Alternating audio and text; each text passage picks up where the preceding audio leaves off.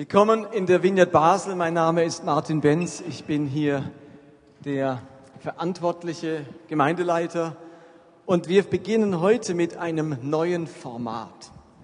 Nicht Gottesdienst, Predigt, wie ihr es vielleicht gewohnt seid, sondern machen jetzt vier Sonntage ein Experiment. Wir haben das genannt Talk im Theodor. Talk heißt keine klassische Predigt, sondern eigentlich schon den Inhalt einer Predigt, die Substanz einer Predigt, aber in einem etwas anderen Format, nämlich so ein wenig im Gespräch. Und wir haben vier spannende Themen. Zunächst einmal, zu heute sage ich gleich etwas. Nächsten Sonntag geht es um das Thema Ehe. Was Ehen stark macht, wird unser Thema sein, wo meine Frau und ich im Gespräch sein werden äh, mit euch. Denn das Besondere an dem Format ist, dass ihr auch Fragen stellen könnt. Auch heute gehen wir am Ende der Predigt rum und wer eine Frage hat, der kann seine Frage stellen. Natürlich eine Frage, die ähm, möglichst für viele Sinn macht und die äh, in den Kontext des Vortrags oder des Gesprächs gehört. Aber das ist etwas Neues bei diesem Format. Und dann am dritten Sonntag werden wir ein Ehepaar da haben, einen Doktor und seine Frau, die ein Buch über Tod und Sterben geschrieben haben und dieses Tabuthema aufgreifen möchten und die herausgefunden haben, welche anderen Themen ähm, in unserer Gesellschaft aus dem Ruder geraten, wenn man den Tod tabuisiert. Ein ganz spannendes Thema. Und der vierte Sonntag wird dann ein katholischer Priester sein, der Hauptpriester von Kleinbasel, Pfarrer Rudi Beck, mit dem ich im Gespräch sein werde über die Liebe Gottes ähm, und welche ungeheuren Auswirkungen sie auf unser Leben hat. Das sind die vier Themen der nächsten Wochen. Und heute fangen wir an mit zwei jungen, blutjungen Männern aus Berlin. Sie stammen beide aus der Vineyard Berlin. Und sie sind hier, weil sie nämlich neben dem, dass sie in der Vineyard eine wichtige Rolle spielen, auch noch einen wichtigen Beruf ausüben. Der ähm, Jochen ist gleichzeitig Gemeindegründer von Berlin und einer der Community-Leiter. Es gibt in der Vineyard-Bewegung im deutschsprachigen Raum vier, fünf Community-Leiter inzwischen Zeit, die also die ganze Vineyard auf sich aufgeteilt haben. Und der Jochen ist einer der Obergurus. Und der ist heute hier.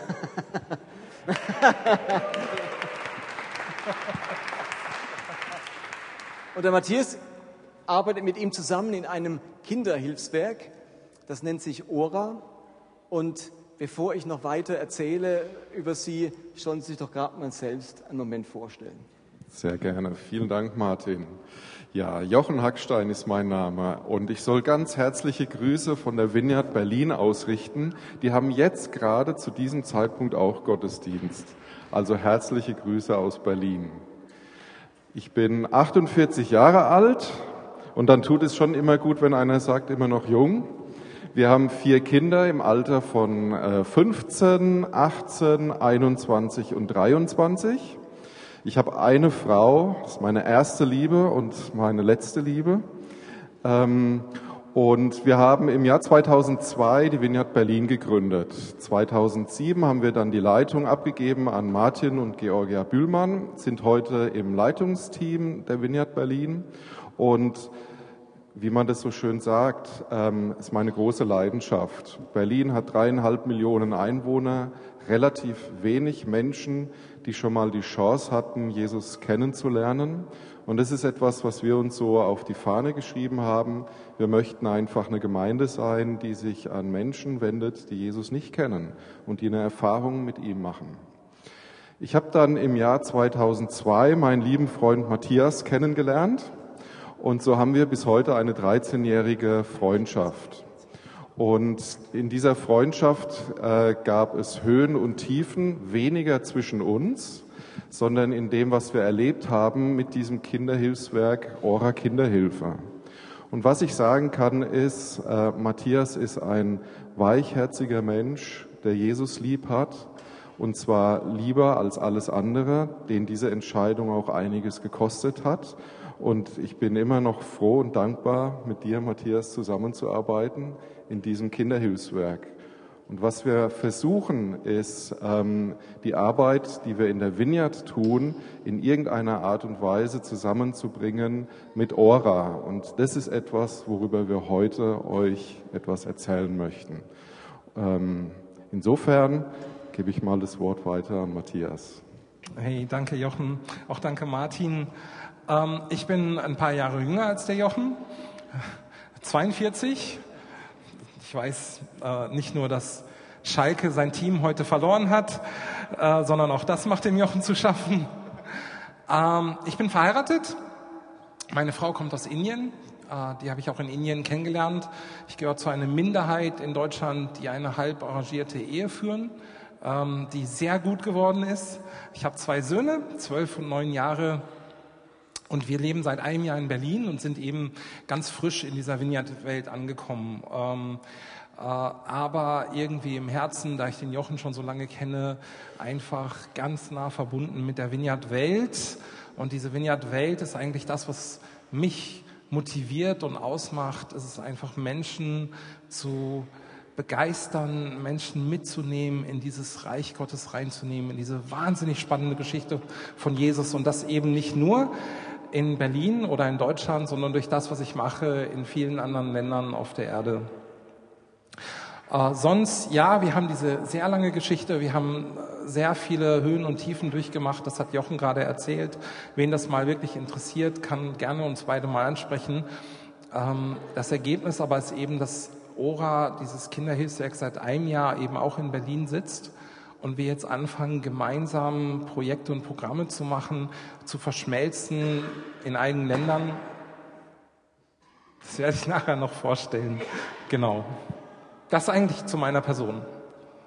Okay, jetzt habt ihr euch vorgestellt. Matthias, erzähl uns ein bisschen was ähm, über die Philosophie ähm, hinter eurer Arbeit mit Kindern, mit Flüchtlingen. Ähm, das ist das Thema heute Abend. Wir wollen uns überlegen, was sagt Gott ähm, zum Thema Kinder in Not, Flüchtlinge und was heißt das für uns ganz praktisch hier in Basel? Da werde ich kurz sein Handlanger sein, weil er braucht immer ein Flipchart. Und ähm, Martin hat uns dankbarerweise ein Flipchart zur Seite gestellt und deswegen hole ich das mal schnell.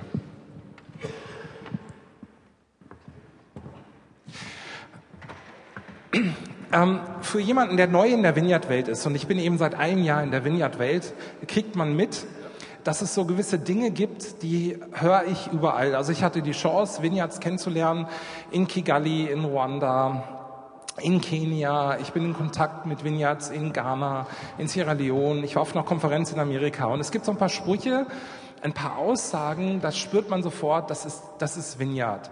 So einer ist zum Beispiel Everybody gotta play auf Englisch. Also jeder darf mitmachen. Es gibt keinen, es gibt einen Raum für jeden, der dabei ist. Ähm, das andere, was ich gehört habe, was ich in der deutschen Vineyard-Welt oder deutschsprachigen Vineyard-Welt von Martin Bühlmann geprägt gehört habe, ist dieses Jesus-mäßig Leben. Und das Jesusmäßig Leben ist diese Zentriertheit auf Jesus, der uns eigentlich zeigt, wer ist der Vater. Wenn wir Gott verstehen wollen, schauen wir uns sein Leben an und das Leben, das er gelebt hat. Und für mich, wenn ich nachdenke, was ist diese Grundlage? Warum Ora und Vineyard? Und warum ticken wir gemeinsam? Und was motiviert uns? Ähm, die Menschen, die Jesus erlebt haben, als Jesus hier auf der Erde war, für die war Jesus einer, der ihnen eine bessere Welt vorgelebt und gezeigt und möglich gemacht hat. Er war ein echter Weltverbesserer. Das waren Menschen, die in einer Welt gelebt haben, die waren unterdrückt, die haben eine Besatzungsmacht als Römer da gehabt, äh, die haben massive Ungerechtigkeit in ihrem Leben erfahren. Dann gab es ein religiöses System, das sie systematisch unterdrückt hat und ausgelaugt hat. Ähm, es gab einfach eine große Prozentzahl von Menschen, die an den Rand der Bevölkerung gedrückt waren.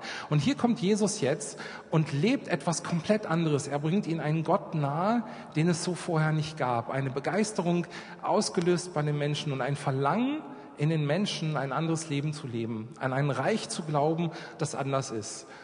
Und wenn man reist und nach Afrika geht und in Länder geht, wo wir auf arme Menschen treffen, dann finden wir genau die gleiche Situation.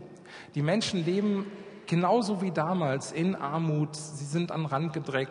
Gerade in Afrika sind es oft ähm, politische Systeme, religiöse Systeme, Stammessysteme, die Menschen unterdrücken, die Menschen runterhalten und ihnen Luft zum Atmen nehmen. Ähm, Armut hat so viele Auswirkungen. Wir treffen auf diese Welt mit, einem, mit, einem, mit einer Botschaft, es gibt ein anderes Reich. Und ich bin selber aufgewachsen in einer sehr konservativen Gemeinde. Für mich war Errettung etwas, das passiert, wenn ich sterbe. Also die Frage ging eigentlich ähm, darum, lebe ich jetzt hier so, damit ich, wenn ich dann sterbe, eines Tages in den Himmel komme oder dann in die Hölle. Das war so, wie ich aufgewachsen bin. Und auf meiner Reise haben wir entdeckt, hey, Errettung ist etwas, das Menschen eigentlich hier und jetzt brauchen. Jesus hat nicht etwas versprochen, das irgendwann in der Ferne kommen wird, sondern er hat ein Reich gebracht, das angefangen hat, das noch nicht zu Ende ist, aber das angefangen hat, indem wir hier und jetzt anders leben, indem wir hier und jetzt Errettung erfahren. Errettung aus extremer Armut, Errettung aus Krankheiten, die Leben zerstören, Errettung aus Verdammnis von anderen Menschen, von Systemen, die Menschen unten halten. Und wenn wir uns überlegen, Ora, und jetzt brauche ich das Flipchart, Ora und ähm, Vineyard, wir arbeiten zusammen mit Vineyards, weil wir dieses gesamte Reich Gottes in seiner Ausprägung erfahren wollen. Wir Menschen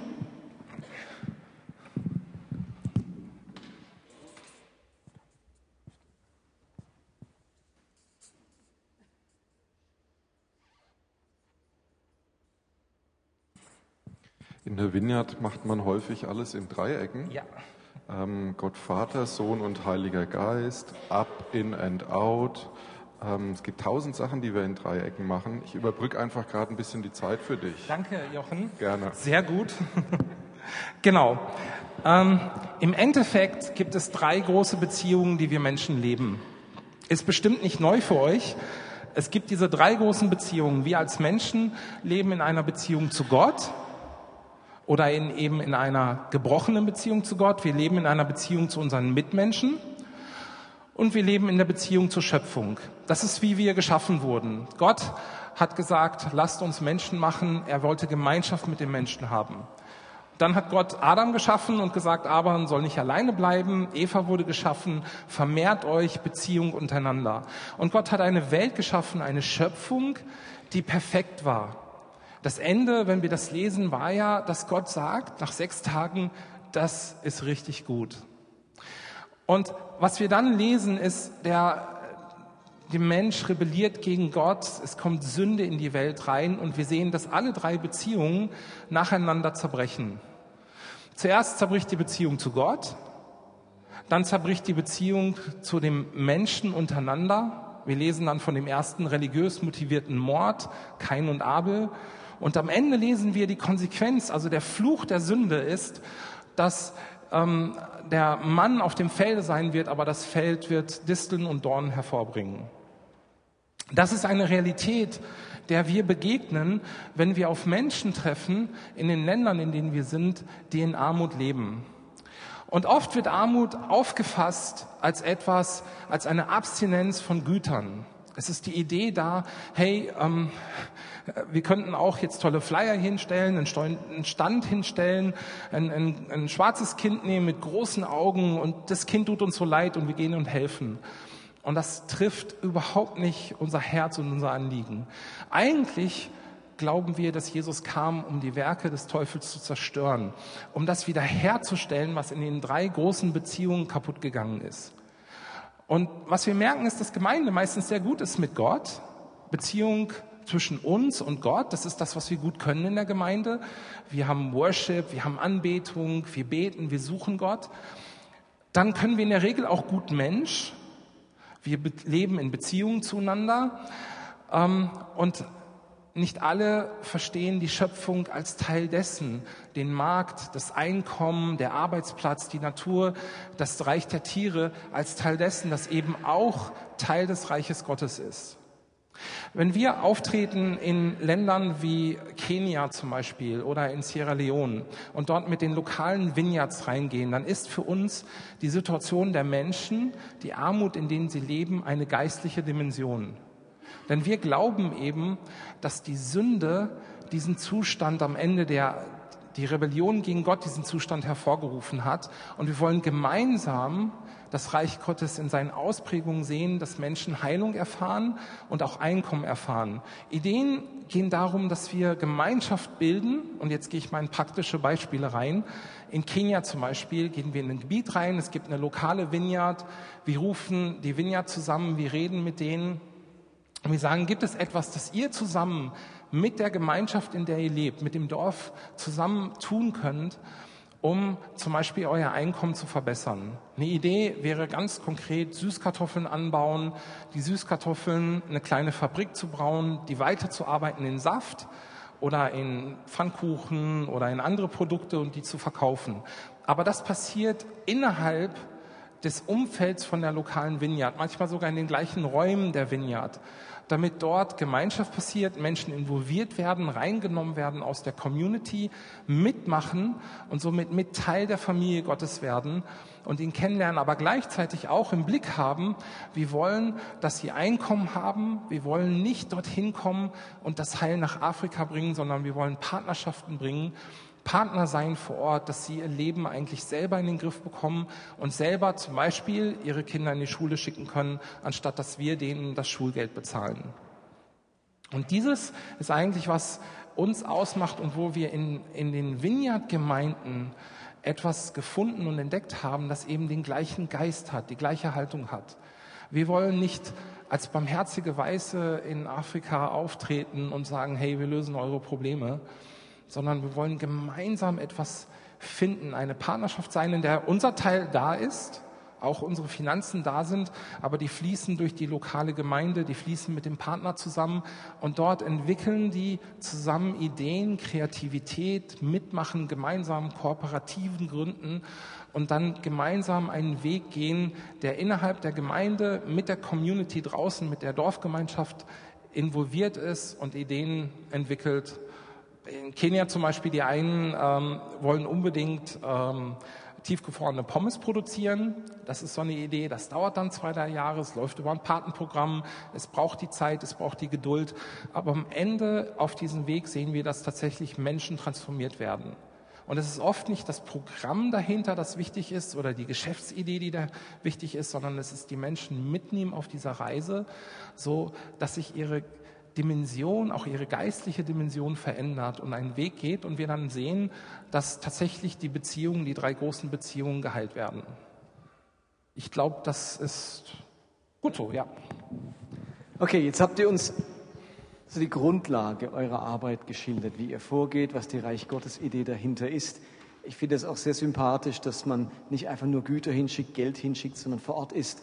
Vielleicht wisst ihr das gerade im Moment sind knapp 20, 15 bis 20 Leute von uns und dem ICF auf den Philippinen zu einem Einsatz während den Herbstferien. Und auch dort ist der Ansatz nicht, die gehen hin als die großen Heilsbringer und verteilen wunderschöne Sachen, sondern sie sind bei diesem Einsatz als Lernende hingegangen. Wir wollen von den Menschen vor Ort lernen, Teil ihrer Community werden Michel und Katrin zum Beispiel sind gemeinsam dort, aber wohnen nicht am gleichen Ort. Sonst könnten sie nämlich miteinander Schweizerdeutsch sprechen. Und so sind sie dort und sind auf Hilfe angewiesen, müssen irgendwie rausfinden, wo ist das, wo ich jenes, können die Sprache nicht und erleben etwas von der Hilflosigkeit und von der Bedürftigkeit der Menschen dort. Also es hat was mit Identifikation zu tun und nicht als der große Retter dort ankommen. Also auch da ein ganz ähnliches Konzept, was jetzt gerade momentan sieben, acht Leute aus unserer Gemeinde in den Philippinen erleben. Jetzt haben wir das gehört. Was heißt das jetzt für uns? Was können wir ganz praktisch tun, die wir das gehört haben? Wie können wir jetzt äh, in Afrika helfen? Äh, das ist, eine sehr eine gut, ist eine sehr gute Frage. Ich glaube, es kommt auch immer ein bisschen drauf an, welche Prägung du hast. Ihr habt es gerade von Matthias gehört. Seine Ehefrau ist ähm, Inderin. Dann liegt es ja eigentlich schon fast im Blut, dass du dich mit so einem Thema befasst. Jetzt ich, mein Name ist Hackstein. Also ich bin sowas von Deutsch. Na, ich mein Hackstein. Ähm, meine Familie kommt von 1600 Schieß mich tot, sind die schon immer deutsch. Das hat auch sein Gutes. ist nicht nur schlecht. Mein Herz schlägt wirklich für mein Land. Und jetzt hat Gott mich aber so geführt, in so einem Werk mitzuarbeiten. Und ich möchte euch eine Geschichte erzählen von diesem Jahr. Wir waren mit unserem äh, Büroteam in Moldawien. Moldawien ähm, ist nicht allzu weit, also Rumänien kennt man noch, dahinter ist dann Moldawien. Und wir haben einfach ein paar Kindertagesstätten besucht. Und wenn du halbwegs ein weiches Herz hast und dich einfach von der Not berühren lässt, dann gebraucht Gott dich. Also wie selbstverständlich. Also ich habe zum Beispiel, was jetzt Deutsche wirklich gut können, Fußball gespielt. Wir sind übrigens Weltmeister, um das kurz noch zu sagen.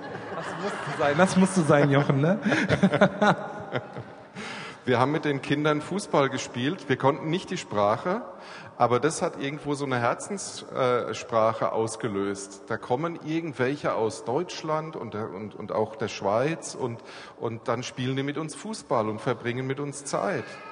Und es war, als wenn du zu diesen Kindern, die nur Armut ähm, erlebt haben, Wärme bringst, Geborgenheit bringst, Liebe bringst.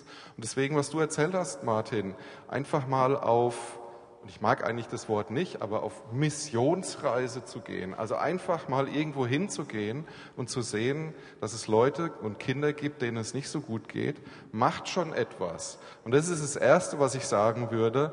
Ähm, man hat jetzt nicht immer Zeit und man hat jetzt auch nicht jedes Jahr Zeit, aber man könnte sich ja überlegen, vielleicht mal eine Woche des Urlaubs in irgend so einem Land zu verbringen.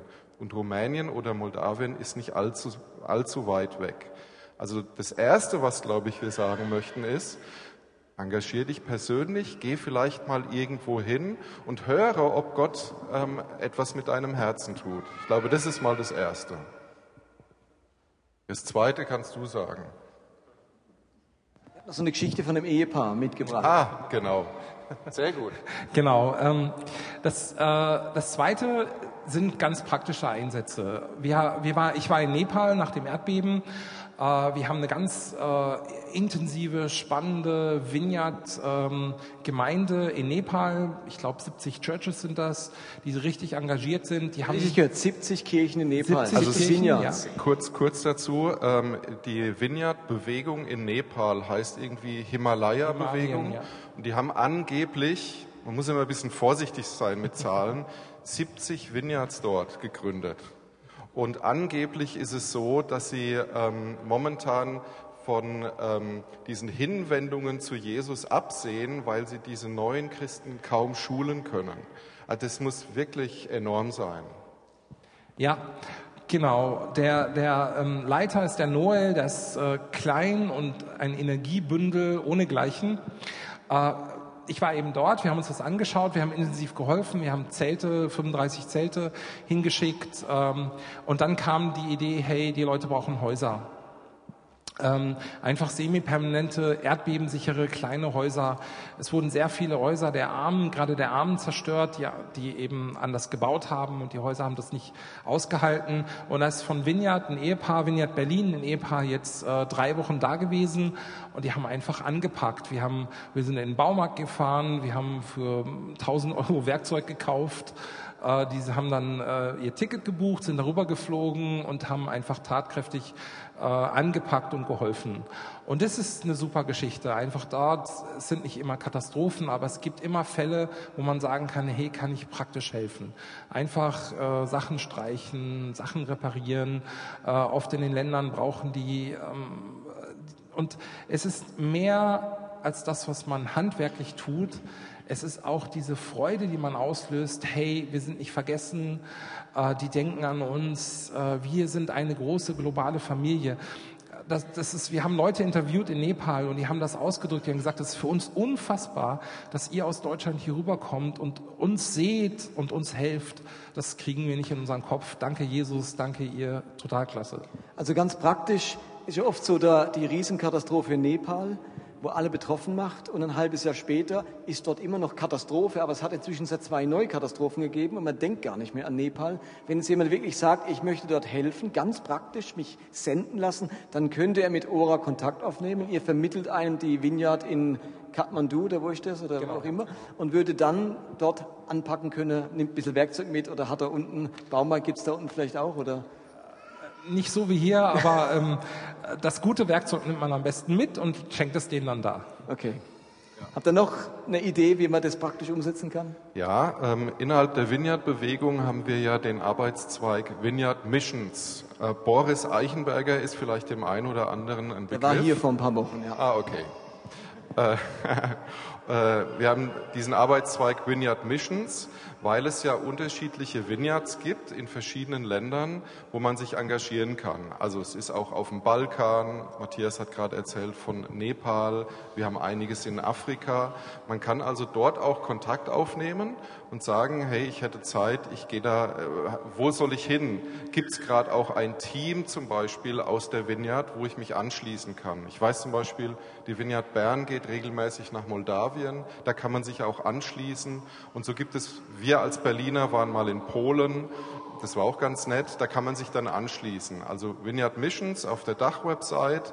Ähm, wir als Ora Kinderhilfe arbeiten ganz eng mit Vineyard Missions zusammen, eben mit dem Boris, um zu gucken, wo können wir etwas hineinbringen als Ora, was Vineyard noch nicht so hat. Ganz grob haben wir gesagt, Vineyard ist der Profi in Bezug auf Gemeindebau, Gemeindeentwicklung. Wir sind die Profis in Bezug auf Entwicklungshilfe. Und wenn wir jetzt schon Nepal gesagt haben, das ist ein Paradebeispiel. Diese Menschen hatten von jetzt auf gleich keine Häuser mehr. Die Erde hat sich hat gewackelt und das musst du dir mal vorstellen und dein Haus ist dann kaputt. Und du realisierst, das ist auch noch nächste Woche kaputt und in drei Monaten kaputt. Also haben wir Zelte hin. Und die Leute waren so dankbar, dass sie jetzt in Zelten wohnen konnten, weil es kommen wilde Tiere, ähm, es kommt Regen vor allen Dingen, es kommt dann die Kälte. Also konnten sie erstmal in Zelten. Dann haben wir Fundraising gemacht, Geld gesammelt, damit sie Häuser bauen können. Da sind wir jetzt gerade daran. In diesen Bereichen sind wir Spezialisten. Und, und die Vineyard geht nun hin und hilft, dass zum Beispiel auch ein Gemeindehaus gebaut wird und dort wieder Gottesdienste ähm, passieren. Und so greift es ineinander. Genau, und das ist auch das, was man natürlich immer tun kann. Man kann eine Patenschaft äh, übernehmen, man kann Geld spenden. Es wird einfach auch gebraucht, um das am Leben und am Laufen zu halten, was wir machen. Also ein Teil von den Projekten, die ich gerade erzählt habe, zum Beispiel äh, in Sierra Leone Süßkartoffeln oder auch äh, Nähen von afrikanischen Kleidern, das sind Programme, die finanzieren wir über Patenprogramme. Äh, das dauert dann alles länger, aber wir haben eine stabile Finanzierung drauf. Die Kinder sind Teil des Programms. Sie sind sozusagen Botschafter für das Programm und ihre Familien nehmen daran teil. Also eine Patenschaft ist auch eine super Art zu helfen oder eben auch spenden, klar.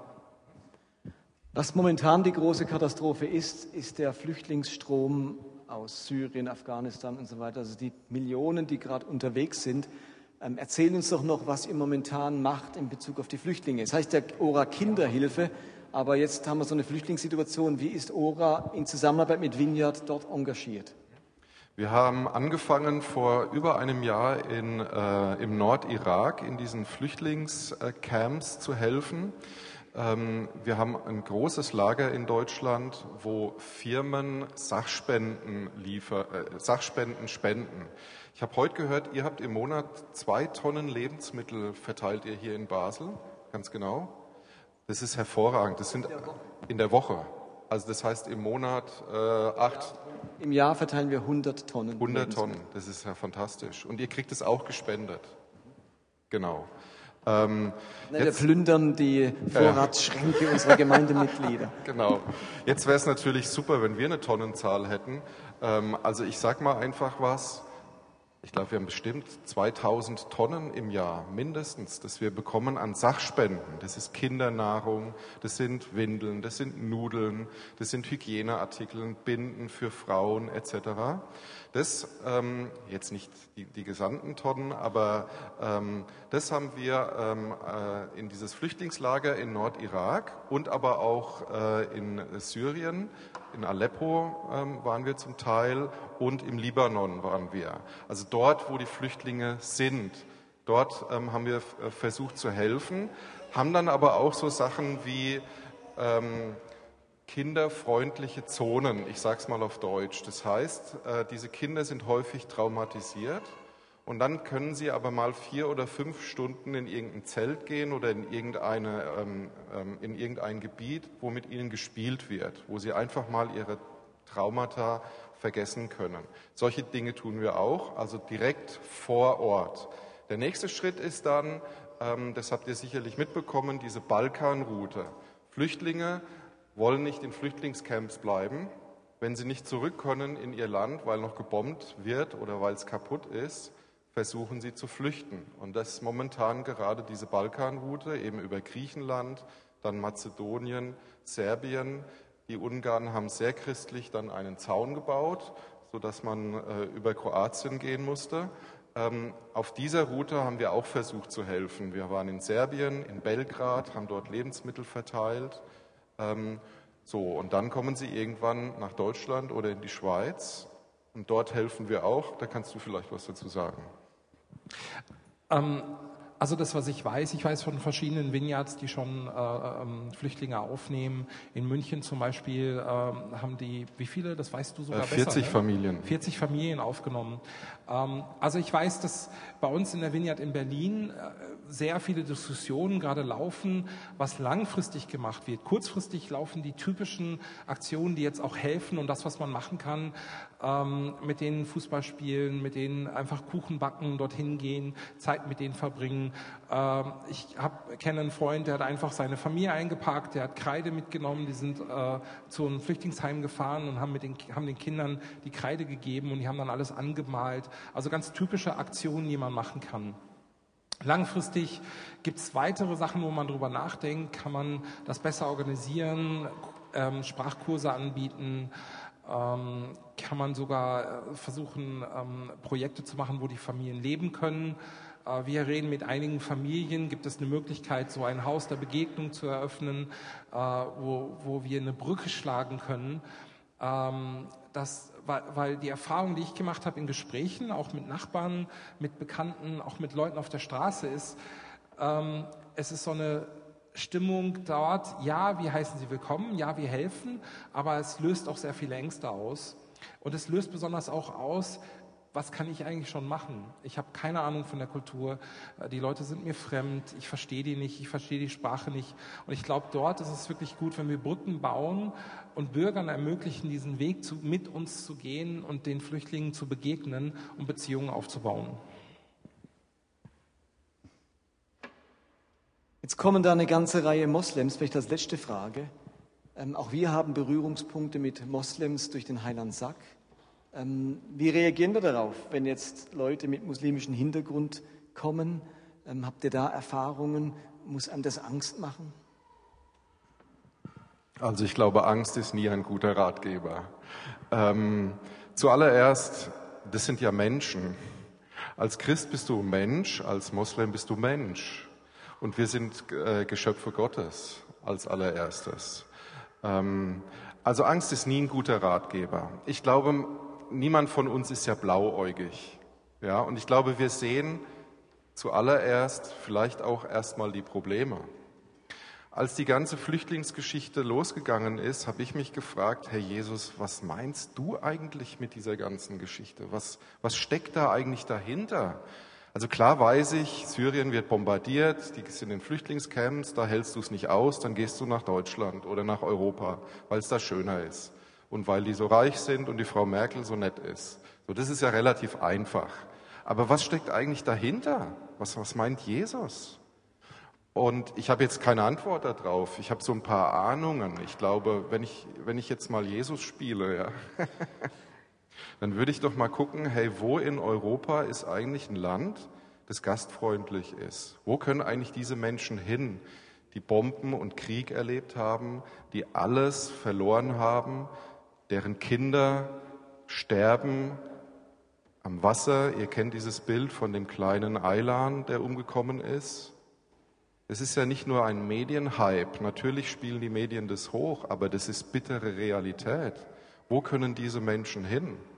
Und ich habe mich ein bisschen erinnert an diese Geschichte von Jesus, an den barmherzigen Samariter.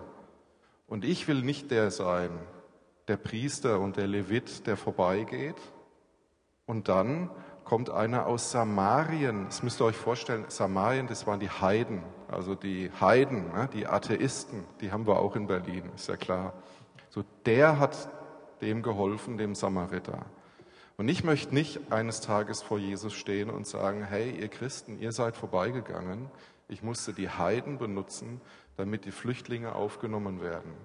So, ich glaube, das ist erstmal die erste Herzenshaltung. Ja, das sind Menschen, die da kommen. Das Zweite, was ich mich gefragt habe, hey, wenn du Katholik wärst oder bist und die Katholiken würden verfolgt werden, wo würden die hingehen? Natürlich zum Vatikan, ist ja klar, weil da ist es katholisch. Wenn du Moslem bist, wo würdest du hingehen? Na klar, nach Mekka, Saudi-Arabien. Wisst ihr, wie viele Flüchtlinge Saudi-Arabien aufgenommen hat bis jetzt? 100.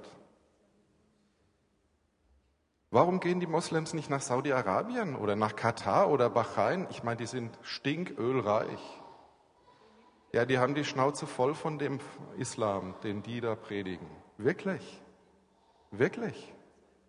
Die möchten nicht so einen Islam haben.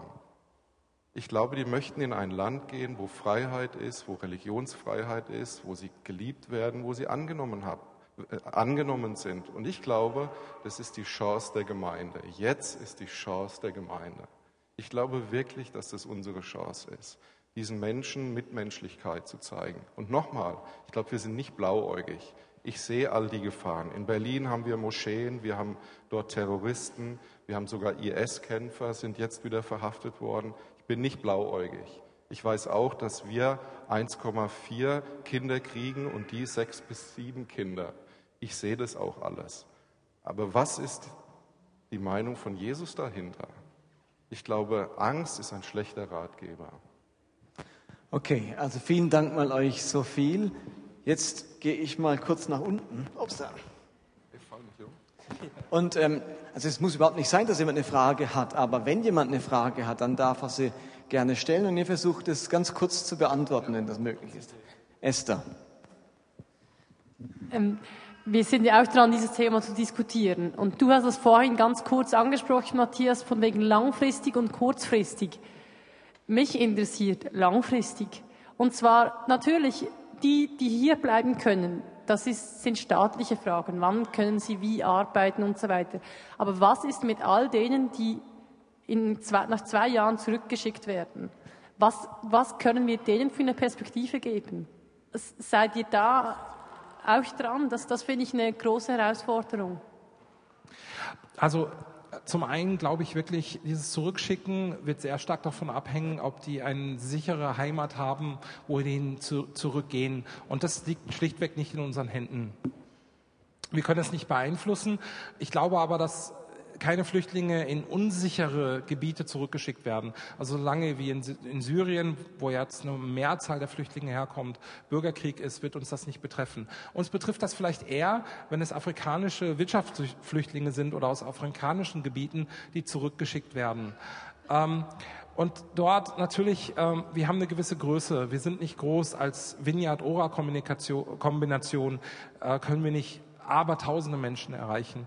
Aber es ist schon ein Ansatz, in den Ländern hinzugehen und es zu machen, was wir machen, Wertschöpfung zu kreieren, ähm, ähm, Gemeinschaft sich, äh, die, die, eigentlich die Stimulation dieses Willens, etwas gemeinsam aufzubauen. Und das kann man hier auch anregen. Das heißt, am Ende bleibt es dabei, für uns die größte bestmögliche Chance, die wir je hatten, mit Menschen in Kontakt zu treten, mit ihnen zu reden, sie zu stimulieren, ihnen auch die Ängste zu nehmen. Denn man kann es auch mal umdrehen. Wir haben Ängste, aber die kommen natürlich auch mit riesigen Ängsten hier hin. Die sind geflohen, die kommen in ein Land, das sie nicht kennen, die kommen in eine Kultur, die sie nicht verstehen. Der erste Impuls ist immer erstmal äh, entweder Kampf oder Flucht äh, bei den Menschen und ihnen das zu nehmen, heißt am Ende für uns Beziehungen bauen, Beziehungen bauen, Beziehungen bauen. Ich hoffe, ich habe es einigermaßen beantwortet. Merci. Sonst noch eine Frage?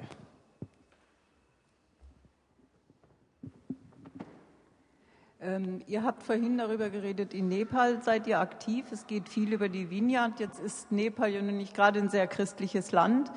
Äh, erreicht ihr auch die Menschen, die nicht Christen sind? Wie erreicht ihr die? Weil da gibt es ja sicherlich auch starke kulturelle Diskrepanzen. Versteht wir die Kultur auch, wenn ihr hingeht? Also zum einen, die nepalesische, nepalesische Kultur ist der indischen ähnlich. Das heißt, ich habe mich dort sehr wohl erstmal gefühlt aus der Geschichte von meiner Frau.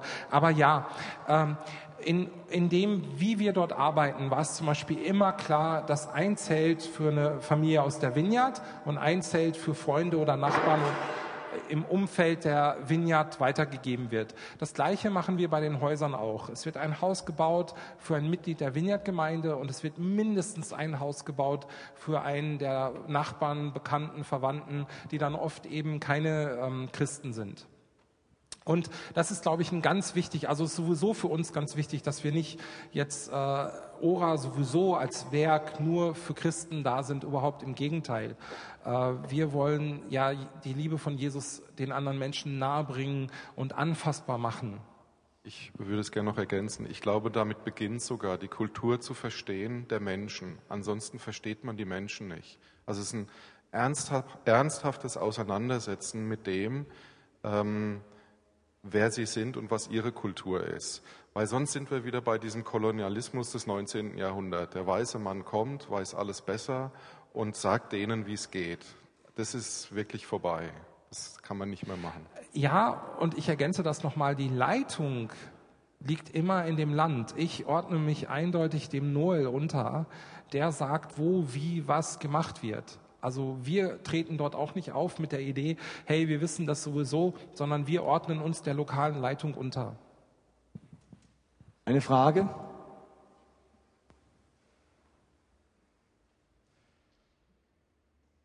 Okay, ist nicht der Fall.